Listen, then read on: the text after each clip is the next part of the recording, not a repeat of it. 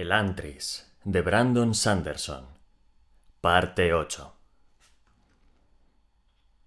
Solo cinco hombres respondieron a la invitación de King. Lukel frunció el ceño en vista del escaso resultado. Raoden llegó a tener hasta treinta hombres en sus reuniones antes de morir, explicó el guapo mercader. No esperaba que vinieran todos, pero. ¿Cinco? Ni siquiera merece la pena que les dediquemos nuestro tiempo. Es suficiente, hijo, dijo King, pensativo, asomándose a la puerta de la cocina. Puede que sean pocos, pero son los mejores.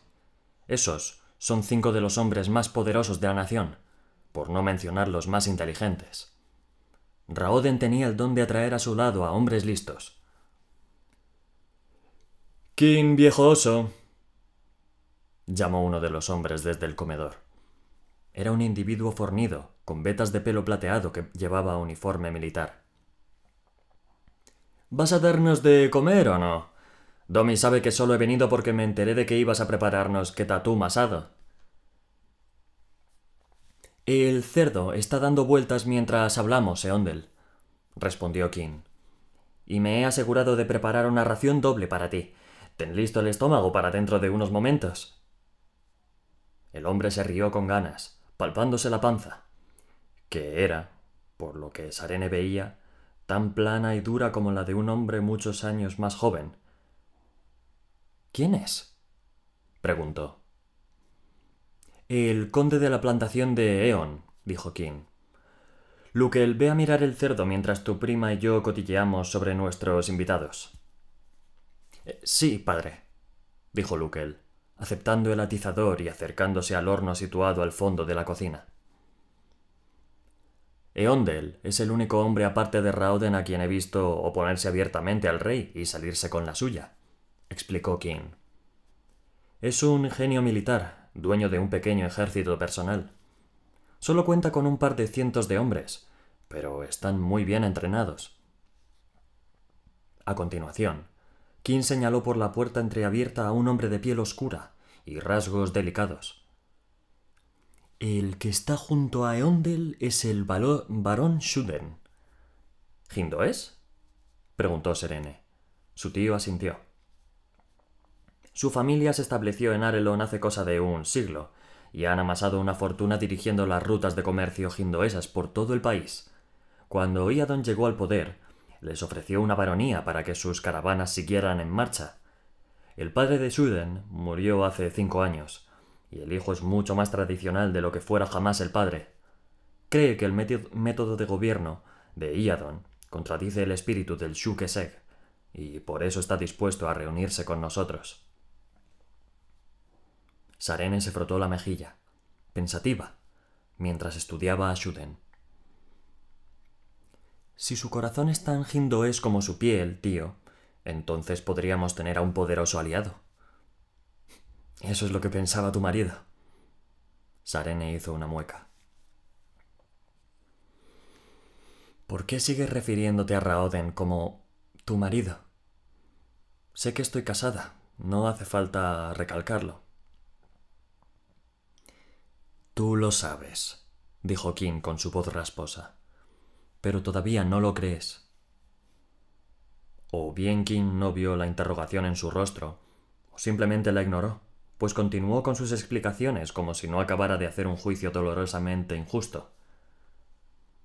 Junto a Shuden se encuentra el duque Royal de la plantación de Ial, dijo King, indicando al más viejo de los presentes. Sus posesiones incluyen el puerto de Yald, una ciudad que solo está por debajo de Cae en riqueza, y ya, es el hombre más poderoso de la sala, y probablemente también el más sabio. Sin embargo, le repugna emprender acciones contra el rey. Y Adon y Royal son amigos desde antes de la reod. Sarene alzó una ceja. ¿Por qué viene entonces? Royal es un buen hombre, explicó King. Amigo de Iadon o no, sabe que su modo de gobernar ha sido catastrófico para esta nación. Eso, y sospecho que también viene por aburrimiento. Acude a reuniones clandestinas simplemente porque está ¿Aburrido? preguntó Sarene, incrédula. Su tío se encogió de hombros. Cuando se vive tanto tiempo como Royal, cuesta encontrar cosas que te interesen. La política está tan dentro del duque que probablemente no puede dormir por las noches a menos que esté implicado en al menos cinco planes descabellados diferentes. Era gobernador de Iald antes del Reod, y fue el único cargo nombrado por el Antris que permaneció en el poder después del levantamiento. Es fabulosamente rico. Iadon lo supera en riqueza solo porque incluye una recaudación nacional de impuestos en sus propias ganancias. Sarene estudió al duque mientras el grupo de hombres reía uno de los comentarios de Royal. Parecía diferente a los otros viejos estadistas que había conocido. Royal era estentóreo en vez de reservado, casi más malicioso que distinguido. A pesar de su diminuto tamaño, el duque dominaba la conversación y sus finos mechones de pelo blanco como la tiza se agitaban cuando reía. Sin embargo, un hombre que no parecía cautivado por la compañía del duque. ¿Quién está sentado al lado del duque royal? ¿El rellenito? ¿Rellenito? Dijo Sarene, alzando una ceja. El hombre era tan grueso que su estómago rebosaba por los lados de su sillón. Así es como los gordos nos referimos unos a otros, dijo King con una sonrisa. Pero, tío, dijo Sarene con una dulce sonrisa, tú no estás gordo. Tú eres... robusto. King soltó una risa rasposa. Muy bien, pues. El caballero robusto que está junto a Royal es el conde Ahan. No lo dirías al verlos, pero él y el duque son muy buenos amigos. O enemigos muy antiguos. Nunca recuerdo qué. Hay una pequeña diferencia, tío, señaló Sarene. En realidad no. Los dos llevan discutiendo y peleando tanto tiempo que ninguno de los dos sabría qué hacer sin el otro. Tendrías que haber visto sus caras cuando se dieron cuenta de que ambos estaban en el mismo bando en este asunto concreto. Raoden se estuvo riendo durante días de la primera reunión. Al parecer, se había reunido con cada uno por separado, y se había ganado su apoyo, y ambos asistieron a la primera reunión creyendo que estaban venciendo al otro. ¿Y entonces, por qué siguen viniendo? Bueno, ambos parecen estar de acuerdo con nuestro punto de vista, por no mencionar el hecho de que disfrutan de la compañía mutua. Eso, o quieren echarle un ojo al otro. King se encogió de hombros. De cualquier forma, nos ayudan, así que no nos quejamos. ¿Y el último hombre? preguntó Sarene, estudiando al último ocupante de la mesa. Era delgado, con la cabeza calva y los ojos nerviosos. Los otros no dejaban que su nerviosismo se notara. Reían y hablaban como si hubieran ido a discutir del vuelo de los pájaros y no de traición. Aquel hombre, sin embargo, se rebullía en su asiento, incómodo, los ojos en constante movimiento, como si estuviera intentando decidir cuál era la forma más fácil de escapar. Edan, dijo King, haciendo una mueca. Varón de la plantación de ti, al sur. Nunca me ha gustado, pero probablemente sea uno de nuestros más fuertes partidarios. ¿Por qué está tan nervioso? El sistema de gobierno de Iadon potencia la avaricia. Cuanto mejor le va a un noble desde un punto de vista financiero, más probable es que le concedan un título mejor. Por eso, los nobles menores se retuercen como niños, cada uno intentando hallar nuevos modos de ordenar a sus, súbditos y aumentar sus posesiones. ¿Podría perder su título? Podría. no. Va a perderlo en cuanto llegue la hora de pagar los impuestos e Iadon se dé cuenta de lo pobre que se ha vuelto el varón. Edan tiene tres meses para descubrir una mina de oro en su patio trasero o derrocar el sistema de Iadon de concesión de títulos nobiliarios. King se rascó la cara, como si intentara mesarse la barba. Sarene sonrió. Hacía diez años que el hombretón no llevaba, pero cuesta erradicar las viejas costumbres. Edan está desesperado, continuó King. Y las personas desesperadas hacen cosas muy extrañas. No me fío de él, Pero de todos los hombres de esa sala, probablemente es el más ansioso, el que más ansioso está porque triunfemos. ¿Y eso qué significaría? ¿Qué esperan exactamente conseguir esos hombres? King se encogió de hombros. Harán cualquier cosa por deshacerse de este absurdo sistema que requiere que demuestren su riqueza. Los nobles serán nobles, N. Les preocupa mantener su puesto en la sociedad. La discusión fue interrumpida por una voz que llamaba desde el comedor. King, comentó el duque royal, podríamos haber criado a nuestros propios cerdos y haberlos sacrificado en el tiempo que estás tardando. La buena comida lleva su tiempo, Royal. rezongó King, asomando la cabeza por la puerta. Si crees que puedes hacerlo mejor, te invito a que cocines tú mismo. El duque le aseguró que eso no sería necesario. Por fortuna, no tuvo que esperar mucho más. King no tardó en anunciar que el cerdo estaba en su punto y ordenó a Luke el que empezara a trincharlo. El resto de la comida pronto estuvo servida, un festín tan grande que hubiese satisfecho incluso a Kaise, si su padre no les hubiera ordenado a ella y a los otros niños que fueran a casa de su tía. ¿Sigues decidida a reunirte con nosotros? le preguntó King a Sarene, cuando volvió a entrar en la cocina para recoger el último plato. Sí, respondió Sarene con firmeza. Esto no es Teod Sarene. Estos hombres son mucho más tradicionales. No consideran adecuado que una mujer se meta en política. ¿Eso lo dice un hombre que ha preparado la cena? preguntó Sarene. King sonrió. Buen argumento, dijo con su voz rasposa. Algún día se enteraría de lo que le había pasado en la garganta. Puedo apañármelas, tío. Royal no es el único a quien le gustan los buenos desafíos. Muy bien, pues, dijo King, sosteniendo un gran plato humeante de habichuelas. Vamos. Su tío la condujo a través de las puertas de la cocina, y entonces, después de soltar el plato, señaló a Sarene. Estoy seguro de que todos conocéis a mi sobrina, Sarene, princesa de nuestro reino. Sarene hizo una reverencia al duque royal y saludó con la cabeza a los demás antes de tomar asiento. Me preguntaba para quién era el cubierto sobrante, murmuró el anciano royal. ¿Sobrina, King?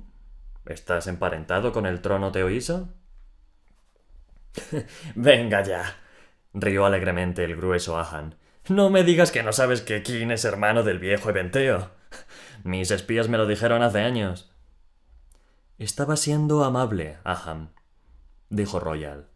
No está bien estropear la sorpresa de un hombre solo porque tus espías son eficaces. Bueno, tampoco está bien traer a una desconocida a una reunión de esta naturaleza, recalcó Ahan. Su voz seguía siendo alegre, pero sus ojos eran serios. Todos los rostros se volvieron hacia, King, pero fue Sarene quien respondió. Cabe suponer que después de tan drástica reducción en vuestro número, mi señor, agradeceríais cierto apoyo adicional, independientemente de lo desconocido o lo femenino que sea. Los comensales guardaron silencio, diez ojos estudiándola a través del vapor que brotaba de varias de las obras maestras culinarias de King. Sarene notó que se embaraba bajo sus miradas. Esos hombres sabían que el menor error podía significar la destrucción de sus casas. Uno no se toma la traición a la, ligera en un país donde los tumultos civiles son un recuerdo fresco. Finalmente, el duque Royal se echó a reír, y su carcajada resonó levemente en su pequeña constitución. Lo sabía, proclamó. Querida, nadie podría ser tan estúpido como aparentaste ser. Ni siquiera la reina tiene la cabeza tan hueca. Sarene disfrazó con una sonrisa su nerviosismo. Creo que os equivocáis respecto a la reina Eshen, Gracia. Es simplemente enérgica. Ahan hizo una mueca. Si es así como quieres llamarlo. Luego, como parecía que nadie iba a empezar, se encogió de hombros y empezó a servirse la comida. Royal, sin embargo, no siguió el ejemplo de su rival. La risa no había aliviado sus preocupaciones. Cruzó las manos y dirigió a Sarene una mirada evaluadora. Puede que seas buena actriz, querida, dijo el duque, mientras Ajan extendía la mano ante él para tomar una cesta de pan. Pero no veo ningún motivo para que asistas a esta cena. Aunque no es culpa tuya. Eres joven y te falta experiencia. Las cosas que digamos esta noche serán muy peligrosas de oír, y aún más peligrosas de recordar. Unas orejas innecesarias, no importa lo bonita que sea la cabeza que las acompaña, no convienen nada. Sarene entornó los ojos, tratando de decidir si el duque estaba intentando provocarla o no. Era difícil leer a en Royal. Descubriréis que no carezco de experiencia, mi señor. En Teod no escondemos a nuestras mujeres bajo una barrera de tejidos y bordados. He pasado años sirviendo como diplomática. Cierto, dijo Royal. Pero no estás familiarizada con la delicada situación política que tenemos aquí en Arelon. Sarene alzó una ceja. A menudo he descubierto, mi señor, que una opinión fresca y no mediatizada es una herramienta de valor incalculable en cualquier discusión. No seas tonta, muchacha, escupió el aún nervioso Edan mientras llenaba su plato. No voy a arriesgar mi seguridad simplemente porque quieres reivindicar tu naturaleza liberada. Una docena de réplicas mordaces acudieron a los labios de Sarene. Sin embargo, mientras decidía cuál era la más fuerte, una nueva voz entró en el debate. Os lo suplico, mis señores, dijo el joven Hindo, Shuden, en voz muy baja pero muy clara. Respondedme a una pregunta. ¿Es muchacha el título adecuado para alguien que, si las cosas hubieran sido un poco distintas, podría haber sido vuestra reina? Los tenedores se detuvieron camino de las bocas, y una vez más, Sarene se vio convertida en el centro de atención de la sala. Esta vez, sin embargo, las miradas eran levemente más apreciativas. King asintió, y Luke le dirigió una sonrisa de ánimo. Os lo advierto, mis señores, continuó Shuden. Prohibidla o aceptadla, como os plazca, pero no la tratéis de manera irrespetuosa. Su título areleno no es más ni menos importante que los nuestros. Cuando ignoramos uno, debemos ignorar todos los demás. Sarene se avergonzó interiormente, castigándose a sí misma. Había pasado por alto su activo más valioso, su matrimonio con Raoden. Había sido princesa de Teo toda la vida. El título era su piedra angular. Por desgracia, eso allí no era válido. Ya no era solo Sarene, hija de Teod. También era Sarene, esposa del príncipe heredero de Arelon. Aplaudo vuestra cautela, mis señores, dijo. Tenéis buenos motivos para ser cuidadosos. Habéis perdido a vuestro jefe, el único hombre que podría haberos dado protección. Recordad, sin embargo, que yo soy su esposa. No soy ninguna sustituta del príncipe, pero sigo estando relacionada con el trono, tanto con este como con el de Teod. Esto está muy bien, Sarene, dijo Royal. Pero relaciones y promesas nos servirán de muy poco contra la ira del rey. De poco no es lo mismo que nada, mi señor, replicó Sarene. Entonces, en un tono más suave y menos ácido, continuó. Mi señor duque, nunca conoceré al hombre que ahora llamo mi marido. Todos respetasteis y, si he de creer a mi tío, amasteis a Raoden. Pero yo, que debería haberlo amado más que nadie, nunca podré siquiera conocerlo. Este asunto en el que estáis implicados era su pasión. Quiero participar en él. Si no puedo conocer a Raoden, dejadme al menos compartir sus sueños. Royal la observó un segundo, y ella supo que estaba midiendo su sinceridad.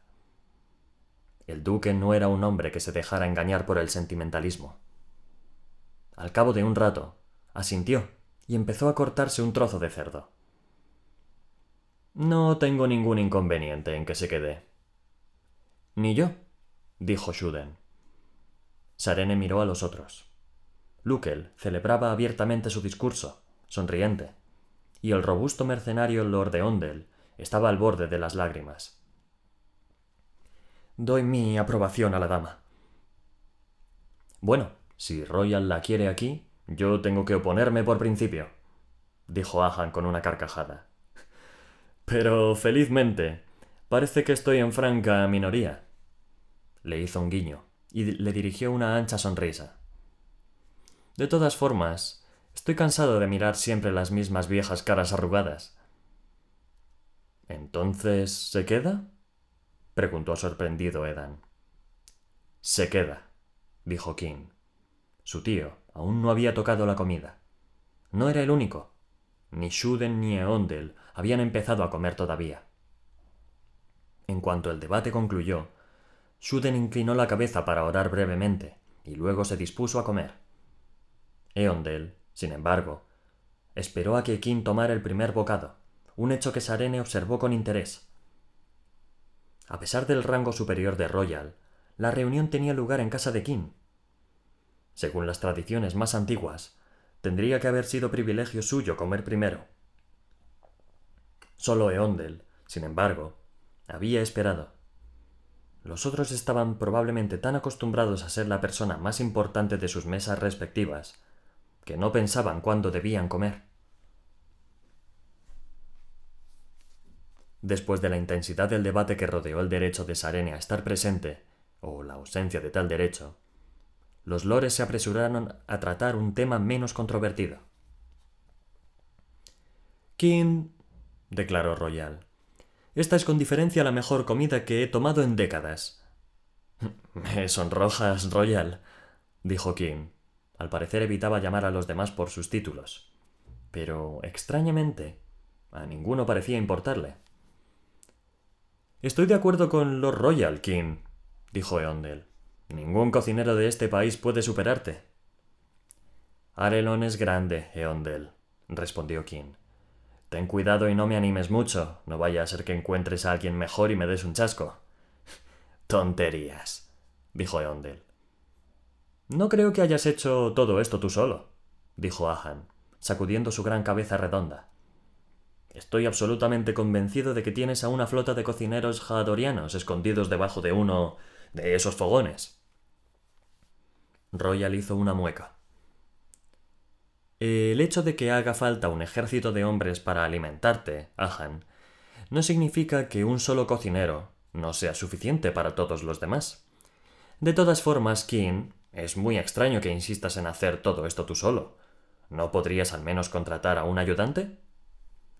Me gusta, Royal. ¿Por qué tendría que dejar a otra persona que me robara ese placer? Además, mi señor, añadió Lukel, al rey le da un sofoco cada vez que oye que un hombre tan rico como mi padre hace algo tan mundano como cocinar. Muy astuto, reconoció Ahan. Disidencia por el hecho de rebajarse. King alzó las manos con gesto inocente.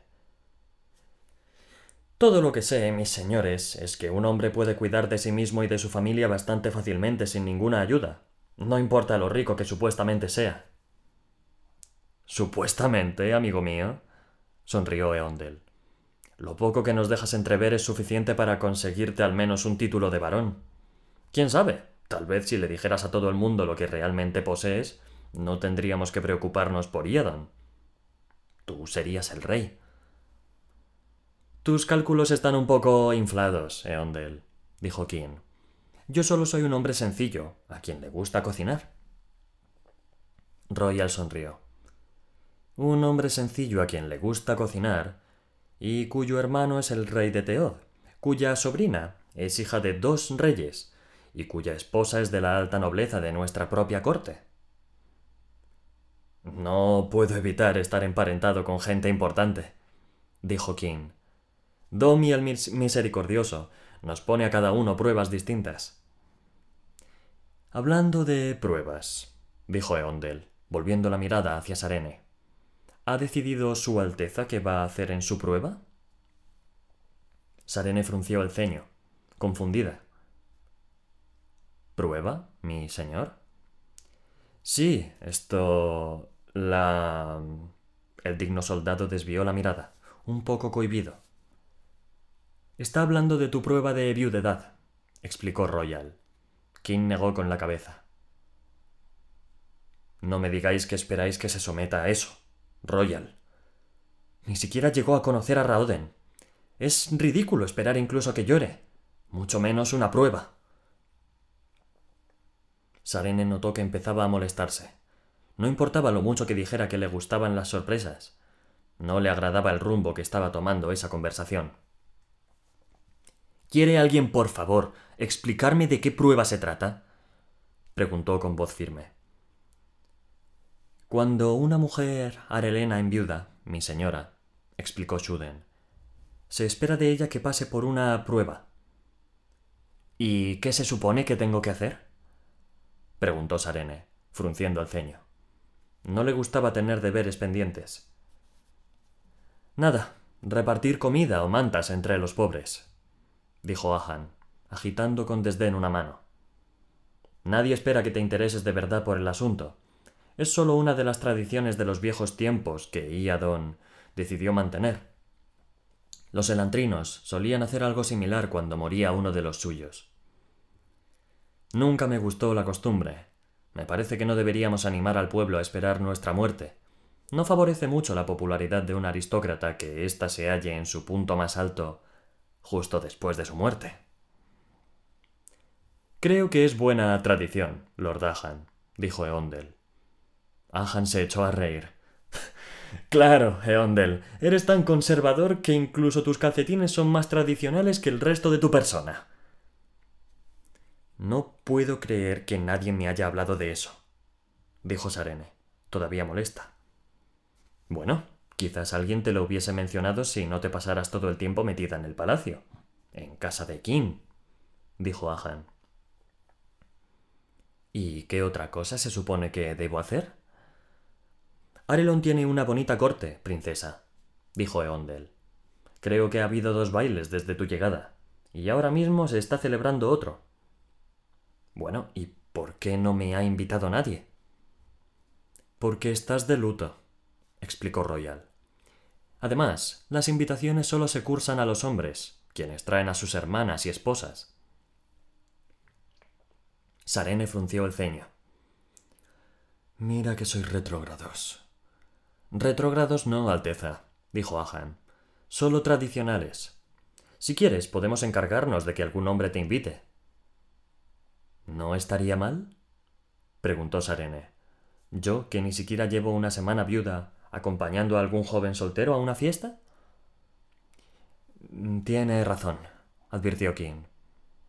¿Por qué no me lleváis todos? preguntó Sarene. ¿Nosotros? dijo Royal. Sí, vosotros. Sus Altezas son lo bastante mayores para que la gente no hable demasiado. Estaréis introduciendo a una joven amiga en las diversiones de la vida cortesana. Muchos de estos hombres están casados, Alteza, dijo Shuden. Sarene sonrió. ¡Qué coincidencia! Yo también. No te preocupes por nuestro honor, Shuden, dijo Royal. Haré conocer las intenciones de la princesa, y mientras que no vaya con ninguno de nosotros muy a menudo, nadie hará comentarios. Entonces está decidido, dijo Sarene con una sonrisa. Espero oír noticias de cada uno de vosotros, señores. Es esencial que vaya a esas fiestas. Si quiero encajar alguna vez en Arelon, necesitaré conocer a la aristocracia. Hubo consenso general, y la conversación derivó hacia otros temas, como el inminente eclipse lunar. Mientras hablaban, Sarene advirtió que sus preguntas sobre la misteriosa prueba no habían obtenido demasiada respuesta. Tendría que acorralar a King más tarde. Solo un hombre no disfrutaba de la conversación, ni al parecer, de la comida.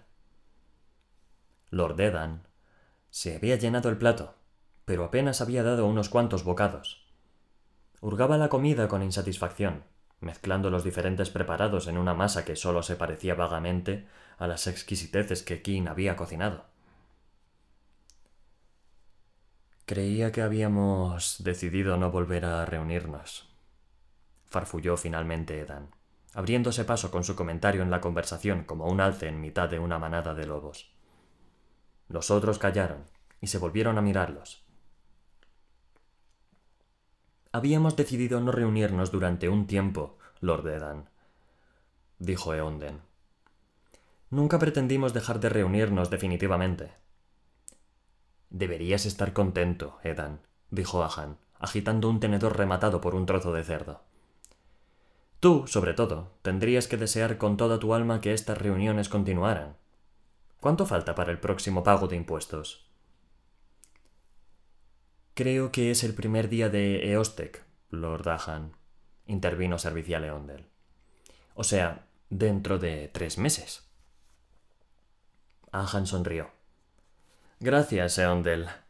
Es muy útil tenerte cerca. Siempre sabes las cosas que son adecuadas y todo lo demás. Como decía, tres meses, Edan. ¿Cómo van las arcas? ¿Sabes lo escrupulosos que son los auditores del rey? Edan se rebulló aún más bajo la brutal burla del conde.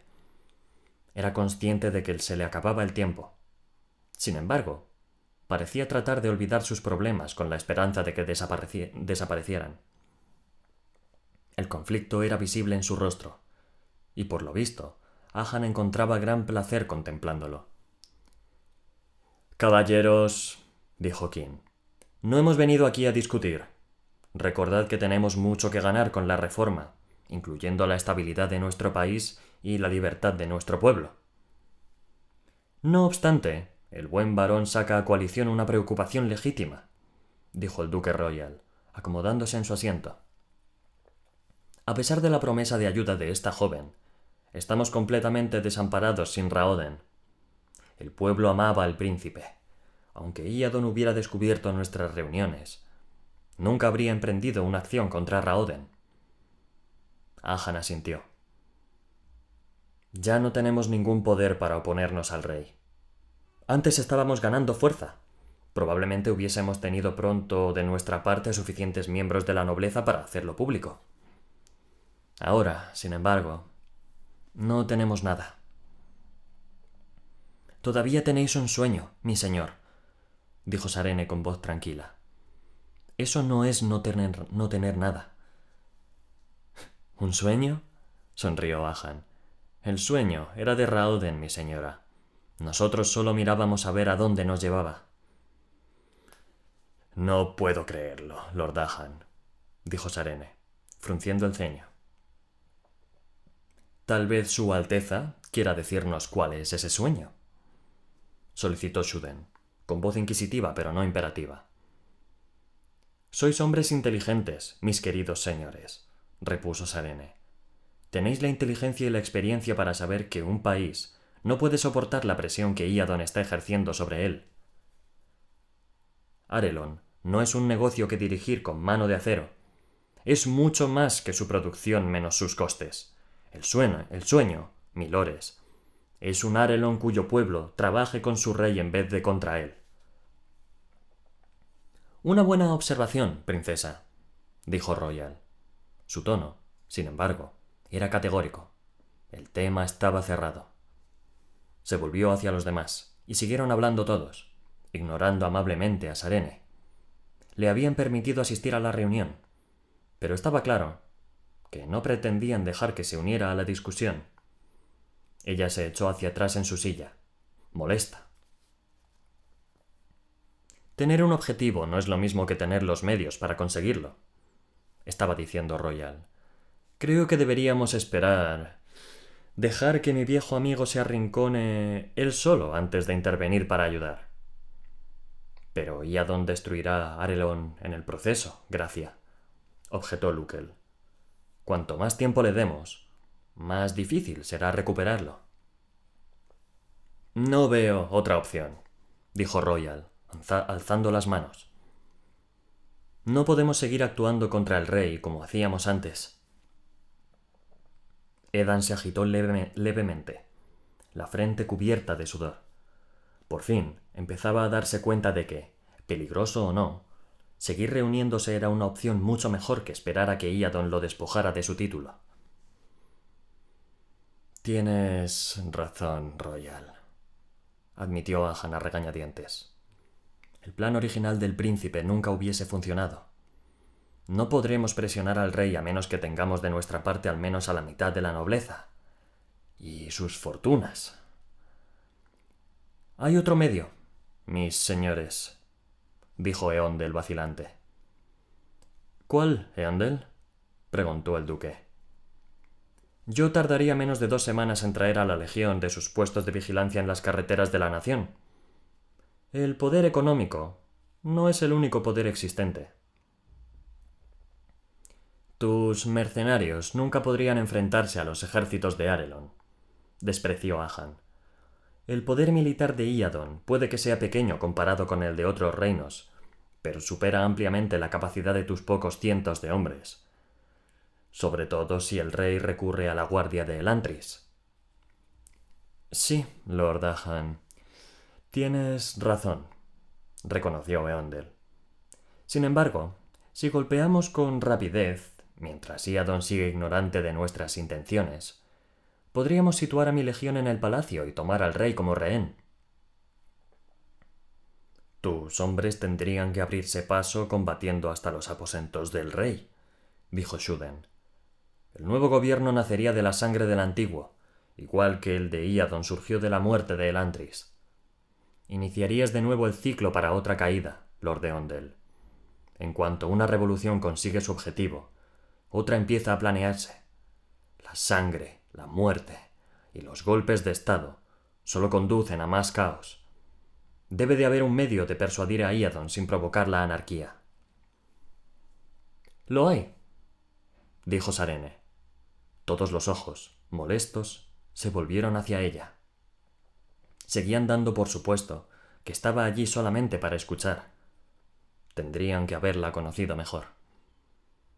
Estoy de acuerdo, dijo Royal volviéndose e ignorando a Sarene. Y ese medio es esperar.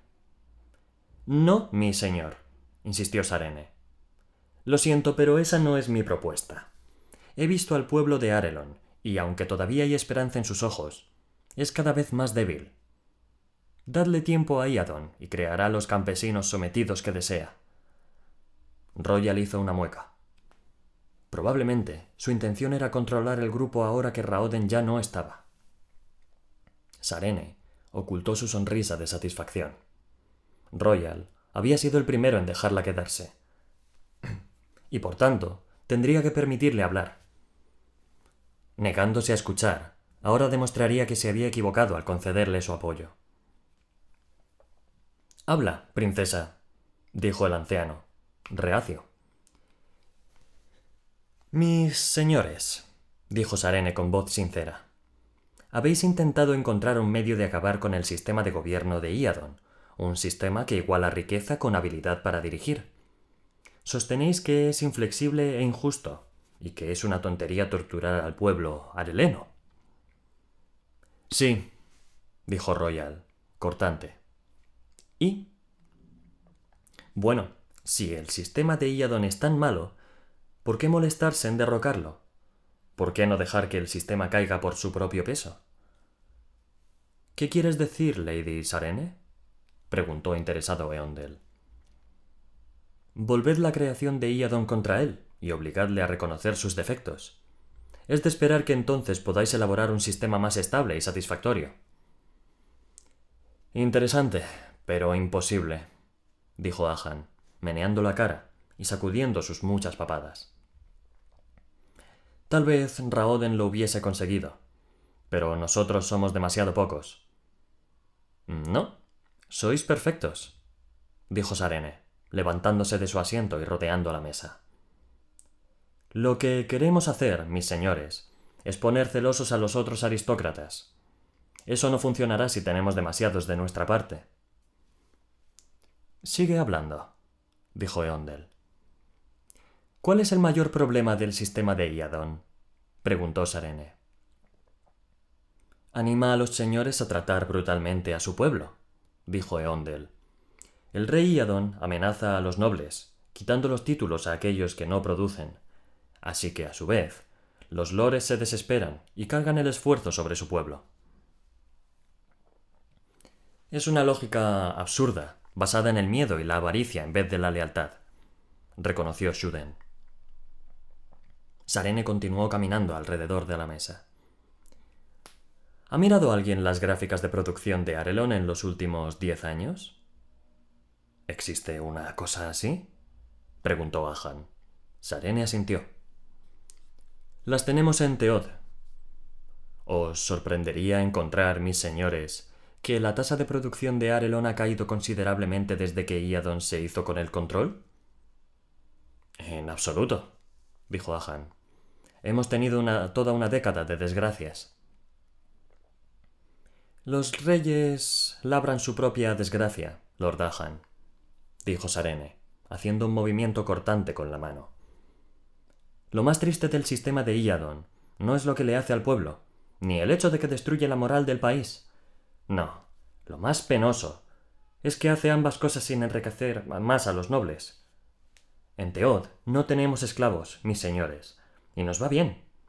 De hecho, ni siquiera Fjorden usa ya el sistema basado en los siervos. Encontraron algo mejor. Descubrieron que un hombre trabaja mucho más productivamente cuando trabaja para sí mismo. Sarene dejó que las palabras flotaran en el aire un instante. Los lores permanecieron en silencio, pensativos. Continúa, dijo Royal por fin interesado. Tenemos encima la estación de la siembra, mis señores. Quiero que dividáis vuestra tierra entre vuestros campesinos. Dad a cada uno una parcela de terreno y luego decidle que puede quedarse con un 10% de lo que la tierra produzca. Decidles que incluso les permitiréis comprar sus casas y la tierra que ocupan. Sería muy difícil hacer eso, joven princesa. Todavía no he terminado. Quiero que alimentéis bien a vuestro pueblo, milores. Dadles ropa y suministros. No somos bestias, Sarene, le advirtió Ahan. Algunos lores tratan mal a sus campesinos, pero nosotros nunca los aceptaríamos en nuestra hermandad. La gente de nuestras tierras tiene comida que llevarse a la boca y ropa para abrigarse. Puede que sea cierto, mi señor, continuó Sarene pero el pueblo debe sentir que lo amáis. No comerciéis con ellos, con otros nobles, ni discutáis por ellos. Que los campesinos sepan que os preocupáis, y entonces os entregarán sus corazones y su trabajo. La prosperidad no tiene por qué limitarse a un pequeño porcentaje de la población. Sarene llegó a su asiento y se detuvo. Los lores estaban pensando. Eso era bueno. Pero también estaban preocupados. Es arriesgado, adventuró Shuden. ¿Tan arriesgado como atacar a Iadon con el ejército de Lord de Ondel? preguntó Sarene.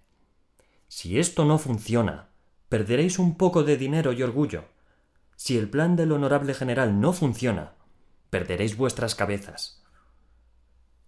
Es un buen argumento, reconoció Ahan. Es cierto, dijo Eondel. Había alivio en sus ojos soldado o no, no quería atacar a sus compatriotas.